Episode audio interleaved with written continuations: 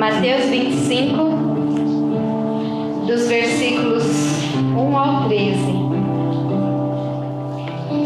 Na minha versão fala assim: Então, o reino do céu será semelhante a dez virgens, que pegando as suas lamparinas, saíram a encontrar-se com o noivo. Cinco delas eram imprudentes e cinco eram prudentes.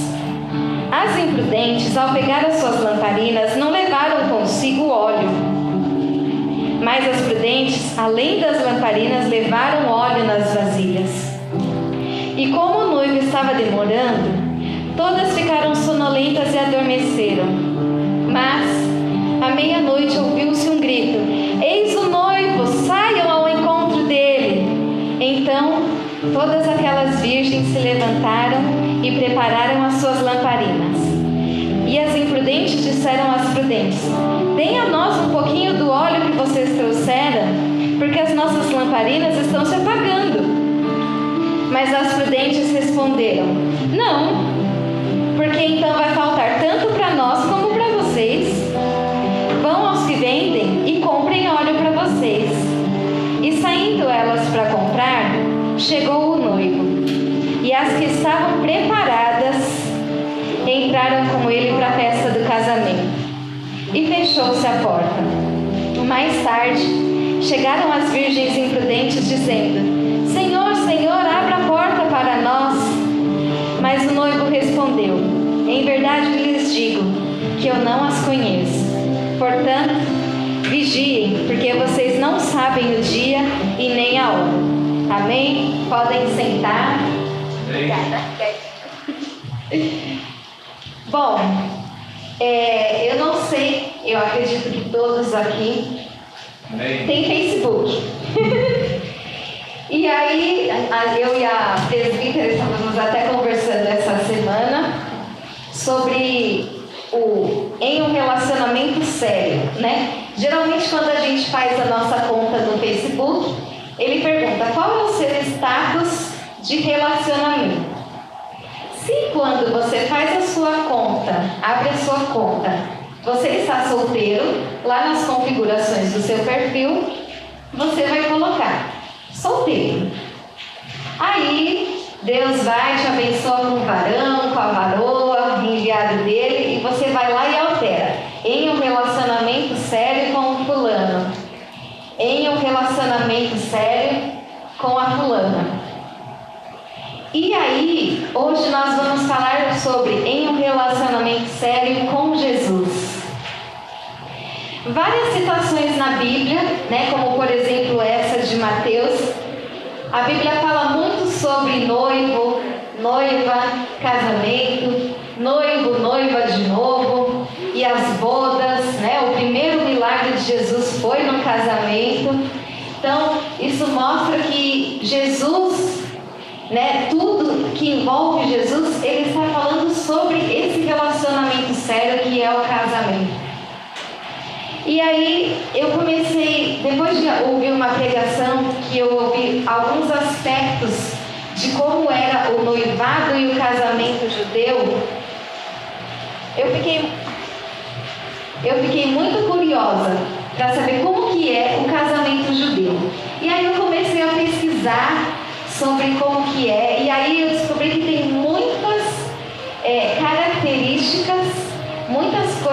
acontecem no casamento judeu, né, ou judaico, que tem muitos simbolismos. Né? E, eu, e tem umas coisas que são incríveis assim. Eu não vou trazer tudo que eu descobri, quem sabe ficar para uma próxima pregação, mas eu vou falar um pouco sobre o que Jesus estava falando nessa parábola das dez virgens. Naquela época de Jesus, acredito que hoje já não é mais assim, à modernidade da vida, a correria, né, as mulheres trabalharem e tudo mais. Mas naquela época, quando um rapaz gostava de uma moça, ele ia lá e pedia ela em casamento. A partir do momento em que ele pedia ela em casamento, eles ficavam noivos. Então é daí que já tem a noiva e o noivo. A partir do momento em que se tem E o noivo, cada um tem suas responsabilidades como noiva e como noivo. A responsabilidade do noivo era sair, né? ele partia de viagem, geralmente para a casa do pai dele ou próximo da casa do pai dele, para construir a casa onde o casal ia morar depois do casamento. Eu não sabia disso, que antigamente tinha esse costume. Né? Então, assim que ficou noivo, o noivo saía em viagem para ir construir a casa que o casal ia morar depois do casamento. Enquanto isso, a noiva que ficava aqui, ela tinha algumas obrigações. Primeiro que ela ganhava uma lamparina, né? Que é a tal aqui que é da parábola.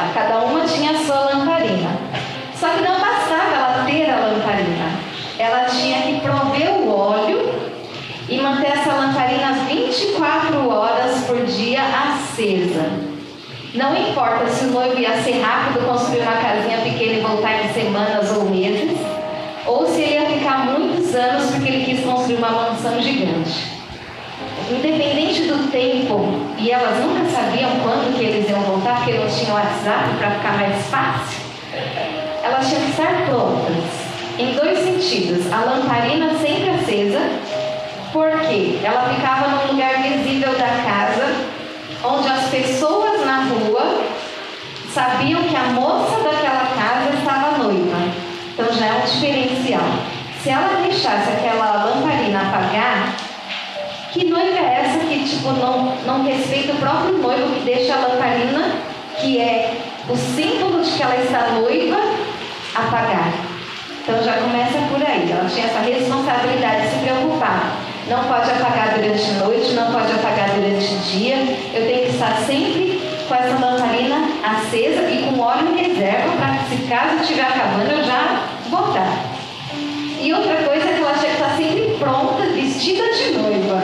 Então, por exemplo, tem um, se eu não me engano, é mikveh, se chama, é um banho que todas as moças noivas judias, todo mês ela tem que se banhar nesse banho banhar nesse banho é bom, né? Mas é isso. Ela, porque no, o fato dela emergir nessas águas, ela está se purificando, ela está trazendo a purificação para a alma, para o corpo e para o espírito dela, enquanto o noivo não chega.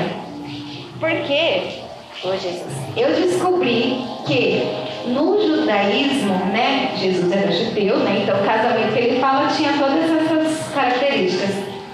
O casamento não é só a união de homem e uma mulher, obviamente, que se gostam, mas era o dia de perdão do pecado dos dois. Eu não sabia disso também. O dia do casamento judeu, o noivo e a noiva são perdoados de todos os pecados que eles pudessem ter cometido até o dia do casamento. E, e aí, enfim, então, ela tinha que estar sempre preparada, porque quando falassem, né, igual estava aqui no começo da parábola, é, eis o noivo, saiam ao encontro dele, elas só tinham um tempo de pegar a lamparina e sair para encontrar. Elas não podiam falar assim, ai não, peraí, eu vou tomar um banho, vou fazer uma escova no cabelo, não, não ia ter tempo para isso. Ou então, peraí que eu não fiz minha unha, eu preciso fazer, não podia. Ou então, ai, eu, eu não, não passei perfume passar, não importa. Quando falassem, eis o noivo, sai em encontro dele, elas só tinham tempo de pegar a lamparina e ir. Então, a lamparina tinha que estar sempre acesa, nunca podia se apagar. E elas tinham que estar sempre ataviadas, prontas para sair, para encontrar o noivo. E aí, aqui a gente consegue ver o porquê que Jesus falou dessa parábola, né? Porque até então eu sempre li, mas tipo, ah, tá bom, né? A noiva, lamparina, grande coisa uma lamparina para uma noiva. Mas entendendo que antigamente era assim que funcionavam os casamentos e os noivados, eu falo, gente, eu nunca mais vou ler essa passagem, tipo, oh. agora tipo, faz todo sentido, gente. Por quê? Jesus quando veio, quando deixou a glória de Deus, de ser, de ser como Deus e veio como homem, morreu na cruz para pagar o, o preço do pecado de toda a humanidade, ele pediu a humanidade em casamento. O sacrifício de Jesus não foi apenas para perdoar os nossos pecados, mas foi um pedido de casamento. A partir do momento em que ele pediu a gente em casamento, nós cremos e aceitamos o sacrifício dele na cruz como a única fonte para chegar até o Pai, como a única fonte de salvação das nossas vidas, nós aceitamos o pedido de casamento de Jesus e nos tornamos noivas dele. E ele, como noivo, assim como o noivo da parábola, saiu. A gente cantou isso agora, ele foi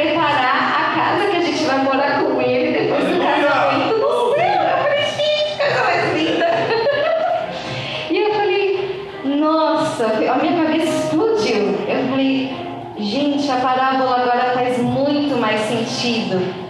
Quando Jesus fala, eu vou para o Pai preparar moradas, e quando eu vou voltar para buscar, é porque ele falou assim: agora que você é minha noiva, minha responsabilidade de noiva é construir o nosso lar. E a nossa responsabilidade de noiva, Jesus, é manter as nossas lamparinas acesas. É estarmos sempre vestidas prontinhas para quando falarem, eis o noivo, a gente só pega a lamparina e sai correndo. E aí, sabendo disso, é, a gente tem que fazer como aquelas moças. A gente tem que dormir pensando: bom, eu vou me arrumar para dormir, porque pode ser que ele venha durante a noite. Então eu não posso dormir de qualquer jeito.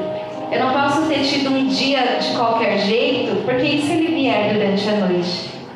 Se eu falei mal o dia inteiro das pessoas, se eu gritei com as pessoas, não ajudei o meu próximo, e se Jesus vier durante a noite? Ou o contrário, à noite eu não fiz nada, não tive nenhum pecado, afinal estava dormindo. Mas e se ele vier durante o dia? Então nós temos que estar como aquelas moças, indo dormir preparadas, conferindo se a nossa lamparina tem azeite suficiente para passar a noite, conferindo se tem para começar o dia quando acordarmos, conferindo se a lamparina permaneceu acesa e vendo se nós conseguimos mantê-la acesa durante o dia e sempre prontas, né? O cabelo bonitinho, né? As unhas feitas, tudo isso, a roupa limpa, espiritualmente. Não necessariamente. Nós temos que cuidar sempre do nosso corpo, porque ele é templo do Espírito Amém. Santo. Então a gente já não pode tratar ele de qualquer forma. Mas aqui Jesus está falando, a noiva tem que estar espiritualmente pronta, é. né? O cabelo que simboliza que está aqui perto da nossa mente, a nossa mente tem que estar sempre limpa. Não pode estar aqueles nós, sabe, de Barbie, quando de criança que você não consegue nem passar um pente aqueles que Jesus não consegue nem passar o pente dos pensamentos dele, porque a, a, a mente está tão suja, não pode. Né? A roupa não pode estar rasgada, a roupa não pode estar suja, né? A, ela não, não pode nem faltar a roupa, né? Porque hoje em dia a gente vê as pessoas com cada vez menos roupas. E Jesus fala: não, você tem que estar vestida e vestida apropriadamente como a minha noiva que eu vou te buscar. Sim, né? Quando as pessoas nos veem, conversam conosco, elas veem Jesus Cristo em nós, elas estão conversando com Jesus Cristo. A nossa responsabilidade de manter o azeite e a nossa vestimenta Sim, é iminente. E aí, né, não sei se todos já aprenderam isso, mas a gente aprende que o azeite simboliza o Espírito Santo de Deus, né? A unção do Espírito Santo de Deus. E aí eu estava pensando, tá bom, temos que manter as nossas lamparinas sempre acesas. Como manter elas sempre acesas e onde comprar esse bendito óleo para que elas não se apaguem? Porque assim, a responsabilidade de acender e manter acesa é nossa. Não adianta eu falar assim pro Ricardinho, Ricardinho, você vai fazer o churrasco. Aí ele para na frente da, da churrasqueira, tem o carvão e fica lá, olhando. Tipo, eu aceitei que eu vou fazer o churrasco, mas eu fico só olhando. Não faz sentido. Eu tenho que pôr o combustível, que aqui no caso é o óleo do Espírito Santo de Deus, e tacar o fogo. E colocando cada vez mais combustível, comburente e tudo mais, para que esse fogo se mantenha. E aí, é, eu estava pensando, gente, olha como Deus faz as coisas. É o que o presbítero sempre fala. O que, que a gente tem trabalhado desde o ano passado, acho que do meio do ano passado, todas as quartas-feiras. A gente começou com batalha espiritual. E na, logo no primeiro dia a gente entendeu que ela começa na mente. Então, assim, Deus já estava avisando: olha, trabalhe a sua mente. Trabalhe a sua mente, trabalhe a sua mente. Quando a gente conversa com pessoas do mundo, o que, que elas estão tentando fazer? Convencer a mente das pessoas de que Deus, ah não, coisa do passado, coisa mais sem graça, perder a vida, é perder a vida e ganhar uma eternidade. E aí, é, para manter essa chama acesa, né, já que a gente já entendeu que o, o azeite que a gente precisa é o Espírito Santo, a primeira coisa que a gente tem que fazer é buscar o Espírito Santo. Eu, por 29 anos, eu não conversava com o Espírito Santo, porque eu tinha medo dele.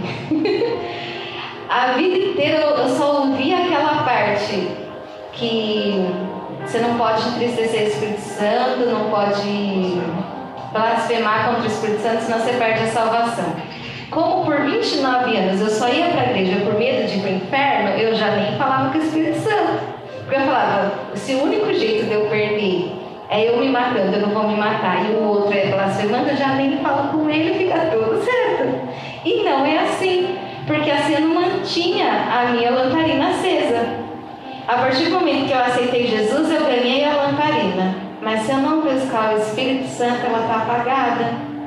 Porque não tem combustível, que é o óleo dele, que é a ação dele. E aí depois Deus veio falando, né, sobre a batalha espiritual que nós tínhamos que travar. E agora a gente começou o ano falando o quê? Viver pelo Espírito, né? Já começamos logo, acho que a primeira quarta-feira do ano, a segunda, já falando sobre viver no Espírito, porque Deus está falando, gente, eu disse que talvez que só a porta e bato. Tem gente sem óleo e eu não quero correr o risco de chegar e ter gente sem óleo. Ó, acorda, vivam pelo Espírito. E aí começamos a aprender cada vez sobre um fruto do Espírito e aquilo lá, aqui ó, na nossa mente. Viva pelo Espírito, cada dia um, um fruto do Espírito novo, cada semana e tudo mais, para que não viva mais do jeito que você sempre viveu, porque não está dando não é suficiente. Não basta aceitar Jesus, não basta aceitar o pedido de casamento de Jesus se não fizer o papel de noiva de Jesus.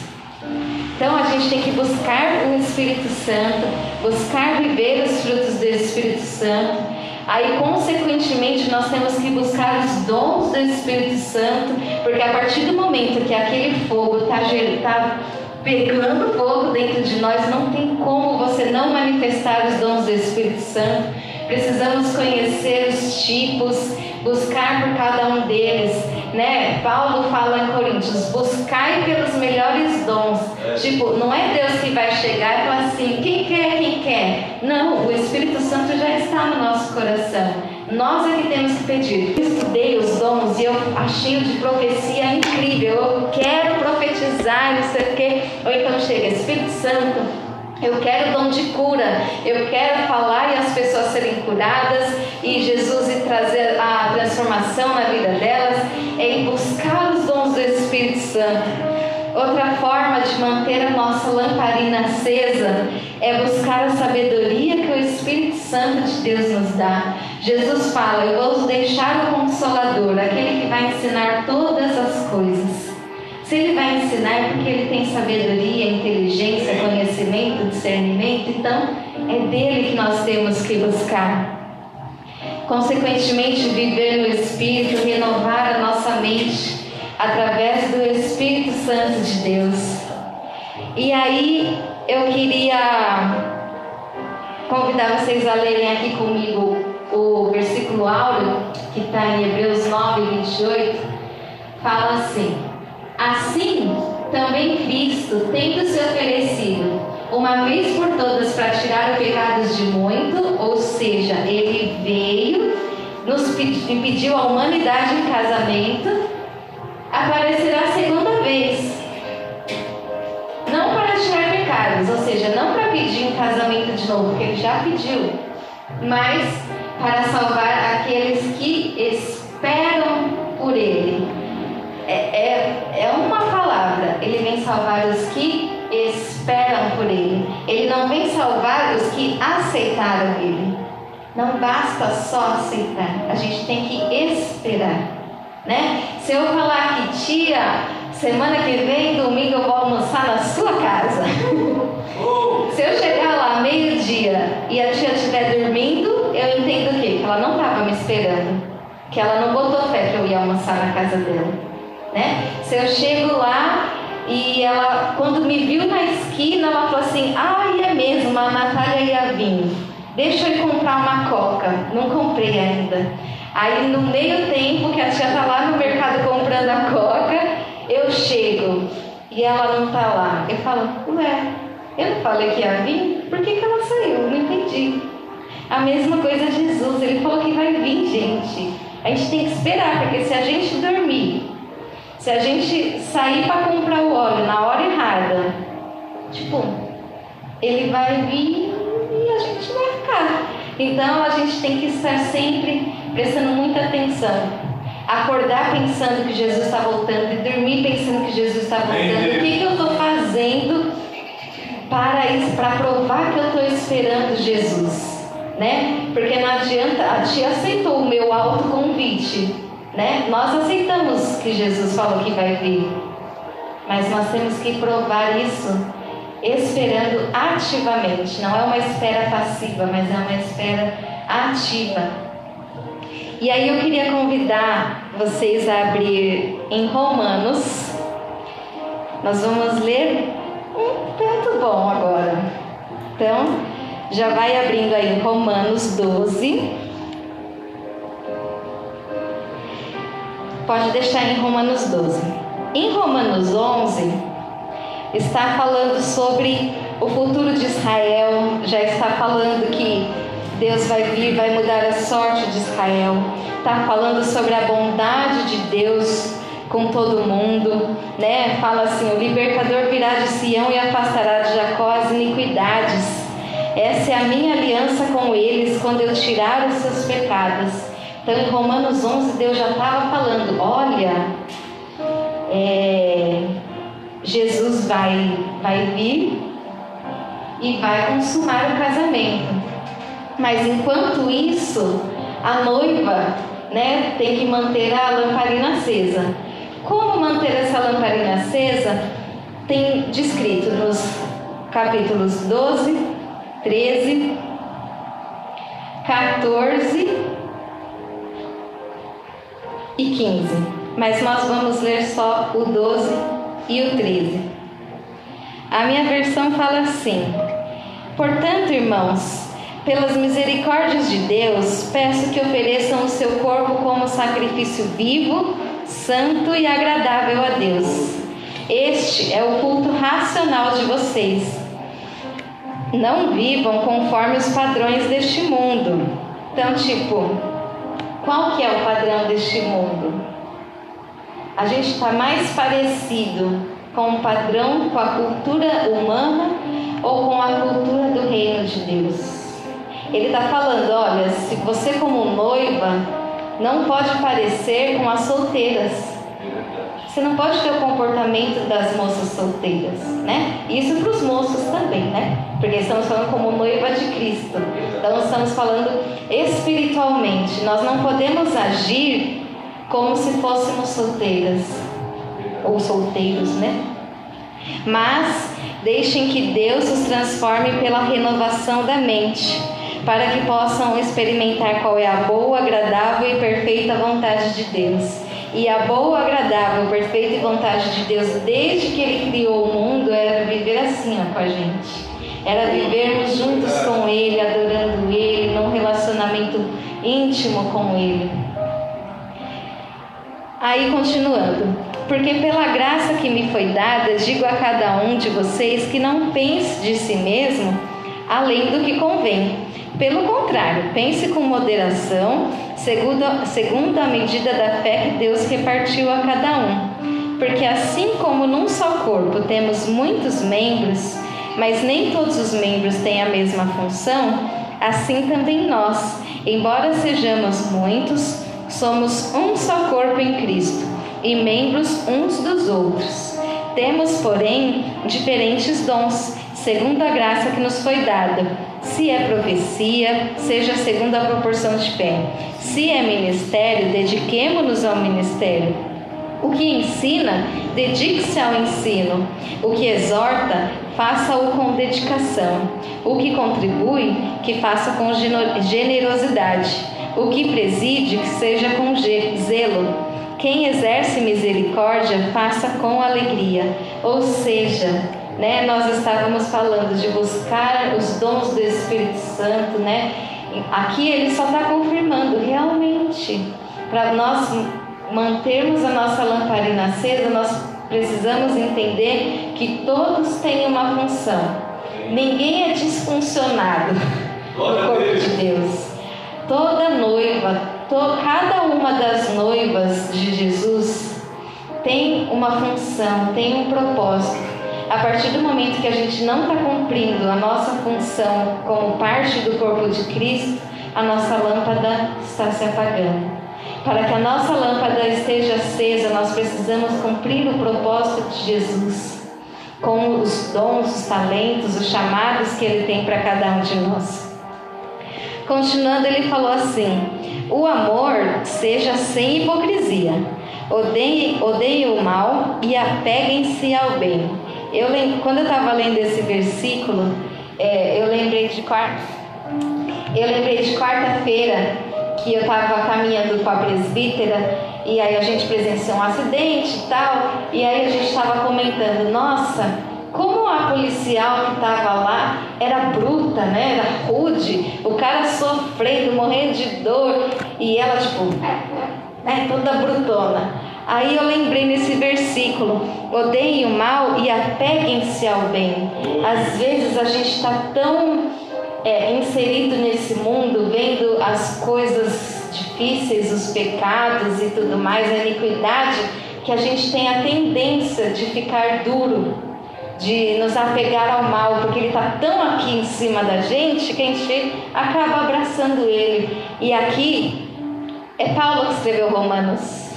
Paulo está falando: apeguem-se ao bem, independente do mal estar te cercando, da iniquidade estar te cercando, apeguem-se ao bem. O fruto da bondade. O fruto da bondade, que é o de quarta que estamos vivendo essa semana.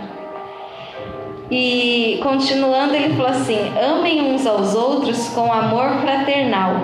Quanto à honra, deem sempre preferência aos outros. Quanto ao zelo, não sejam preguiçosos. Sejam fervorosos de espírito servindo ao Senhor. Alegrem-se na esperança. Sejam pacientes na tribulação e perseverem na oração. Ajudem a suprir as necessidades dos santos Pratiquem a hospitalidade. Abençoe aqueles que perseguem vocês. Abençoem e não amaldiçoem. Alegrem-se com os que se alegram. Chorem com os que choram. Tenham o mesmo modo de pensar de uns para com os outros.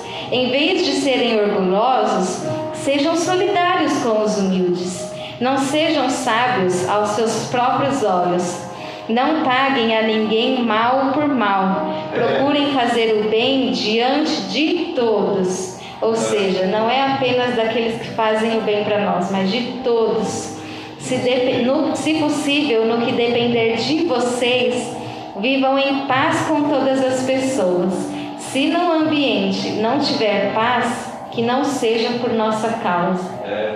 Se não tiver paz, que não seja por nossa, que nós não sejamos um dos influenciadores para que não haja paz no ambiente.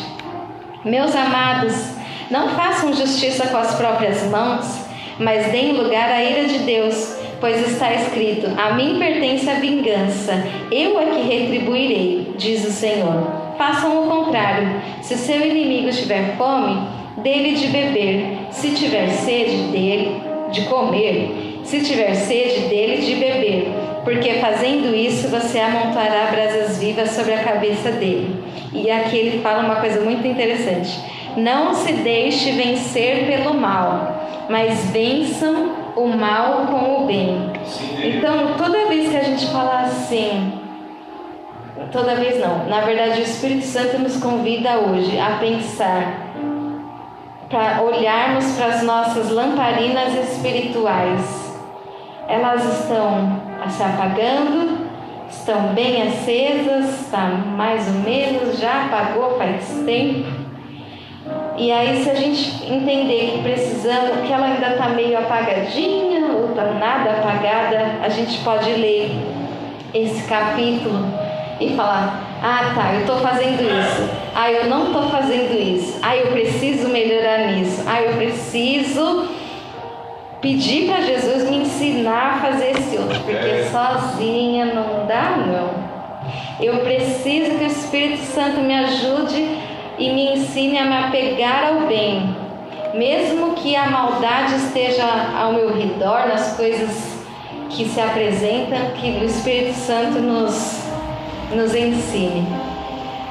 Aí ele continua no, em Romanos 13, fala assim: que todos estejam sujeitos às autoridades superiores, porque não há autoridade que não proceda de Deus, e as autoridades que existem foram por ele instituídas.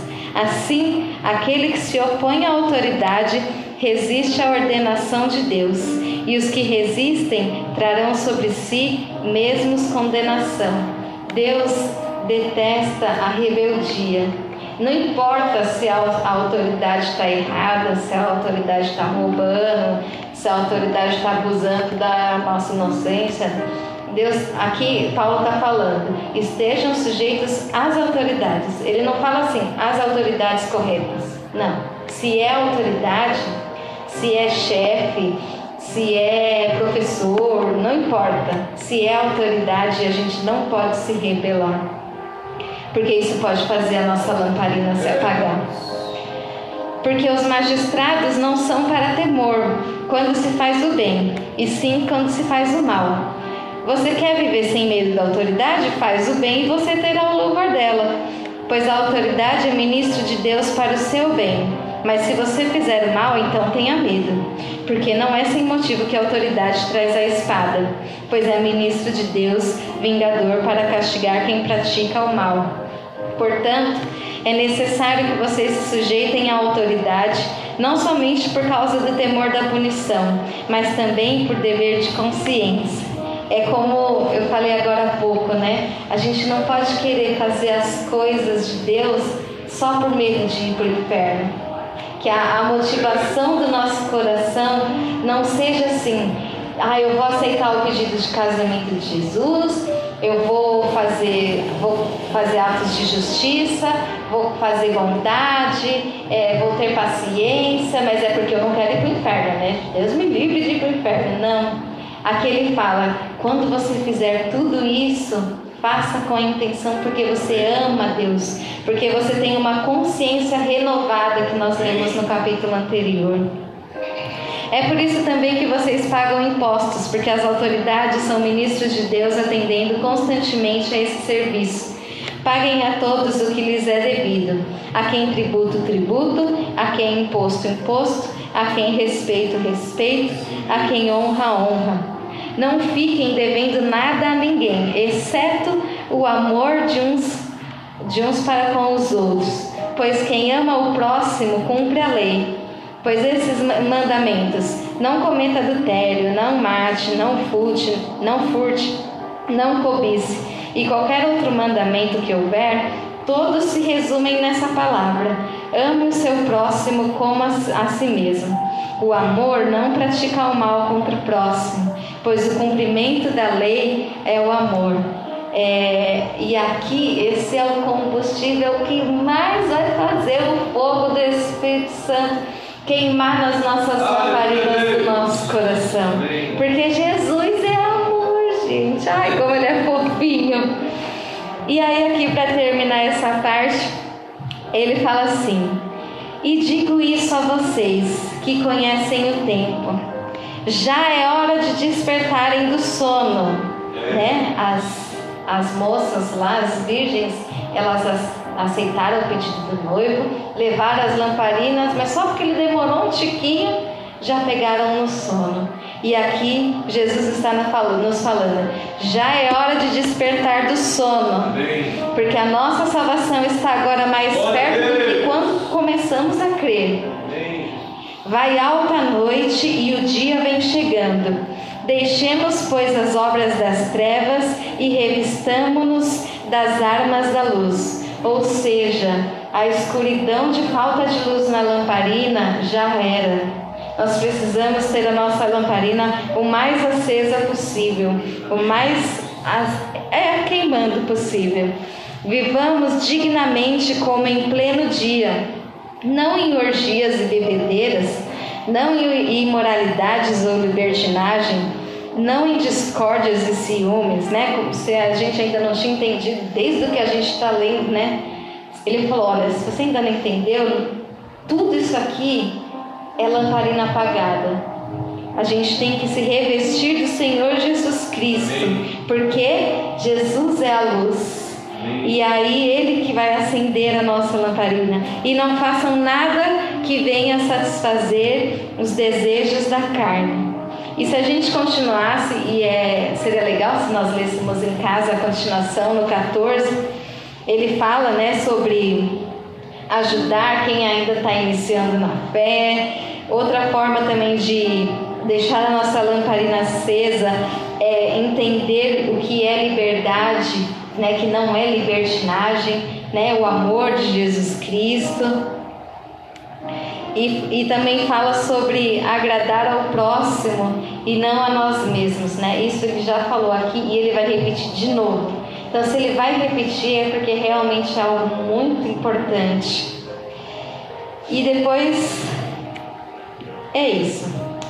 Então, eu queria convidar vocês a ficarem de pé novamente, fechar os olhos, colocar a mão no seu coração e, e realmente se ligar no Espírito Santo neste momento. Comece a conversar com Ele. Oh Deus. Comece a falar sobre a sua lamparina espiritual, a lamparina do seu coração.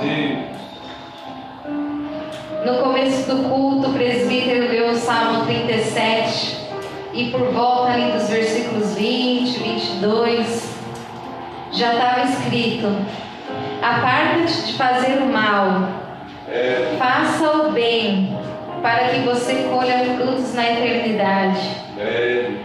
Olha o salmista já falando sobre o nosso casamento com Jesus. Sim, Ele falou: a partir do momento em que você se torna noiva, você tem que deixar a maldade, você tem que se apartar daquilo que traz a iniquidade. Amém, Jesus e começar a fazer o bem, porque Jesus só fez o bem. O seu noivo só faz o bem. Glória a Deus. Quando nós nos casamos e tomamos o nome do noivo, né, no documento, né, em tudo que a gente assina, em coisas que nós vamos fazer, nós levamos o nome do nosso marido, né, do futuro marido nós estamos levando o nome de Jesus. Amém, Deus. Aleluia. Como noivas de Jesus. Glória a Deus. Como nós estamos levando o nome dele. O nome que é acima de todo nome o nome que traz cura, o nome que traz salvação. Amém. O nome que ele fala, quando pedir alguma coisa para o Pai, pede meu nome, porque meu nome abre portas. Amém.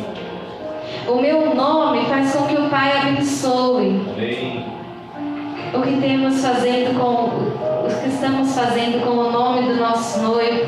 Oh, Espírito Santo, neste momento nós estamos fazendo uma autoanálise, cada um da sua lamparina. Nós aqui neste lugar, nós que estamos nos vendo aqui, todos nós já aceitamos o pedido de casamento de Jesus. Todos nós já somos noivas de Jesus. E nós entendemos que nós temos que estar prontas, vestidas de acordo com a noiva que espera o seu noivo. Nós entendemos que nós temos que estar limpas, como uma noiva se prepara para o dia do casamento. Nós entendemos que o nosso noivo está preparando, a parte dele ele está cumprindo e nós queremos cumprir a nossa parte, Espírito Santo. Não deixe que nós nos É esqueçamos verdade. que nós estamos esperando. Não deixe que nós tem, caiamos num sono espiritual, num esquecimento espiritual, que nós nos, nos peguemos em distrações com coisas naturais e esqueçamos que nós estamos esperando. Porque Jesus só vai vir salvar quem está esperando por Ele. É. Nós queremos ser achados por essas pessoas que estão esperando ativamente por Ele. Que tudo que sair da nossa boca reflita essa espera por Jesus. Que todas as nossas ações, os nossos passos, todas as nossas escolhas reflitam a espera por Jesus Cristo. Que tudo que nós venhamos decidir reflita a escolha pela espera de Jesus Cristo. Que quando as pessoas veem as nossas lamparinas, elas vejam ela acesa. E quando elas verem a nossa lamparina acesa, elas se incentivem a manter a lamparina dela acesa. Espírito Santo, nos use como pessoas que incentivam outros a acender as suas lamparinas que por algum motivo deixaram apagar. Que quando nós vemos a lamparina de alguém que está se apagando, nós não venhamos com os dedos para apontar o pecado. Olha, está se apagando por causa disso, por causa disso, disso, disso. Mas que nós venhamos chegar com o amor de Jesus, o amor do nosso noivo e falar: colocar um pouco de fogo na sua lamparina? Oh. Que nós possamos ser esse tipo de pessoa. Não deixe, Espírito Santo, que a nossa lamparina se apague, Amém. mas que nós possamos estar buscando pelo Senhor, pelos seus dons, pelos frutos do Espírito, pela sua sabedoria, por viver pelos, pelo Espírito diariamente, Sim, até quando nós formos dormir, Sim, que nós estejamos de verdade o nosso noivo. Nos ajude, Espírito Santo, a manter a nossa lamparina acesa. Se a nossa lamparina já se apagou, nos ajude a acendê-la novamente e mantê-la acesa até a volta de Jesus. Se tem alguém nos assistindo pela internet que ainda não, não tinha entendido que Jesus veio para morrer por nós, para que nós não precisássemos morrer eternamente, mas que nós podemos ter acesso ao Pai, que é Deus, que criou os céus e a terra. Que essa pessoa que entendeu que Jesus está pedindo ela em casamento com o sacrifício dele na cruz, que essa pessoa que aceitou esse pedido de casamento de Jesus, que ela possa receber a sua lamparina e que ela possa também, Espírito Santo, acendê-la e manter acesa no seu coração, que ela não venha apostatar da fé. Muitos nos últimos dias, que é os dias que estamos vivendo, se apostatarão da fé e do amor. Que nós não sejamos achados entre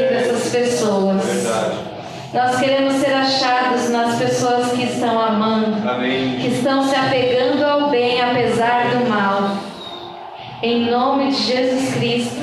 Amém. Amém.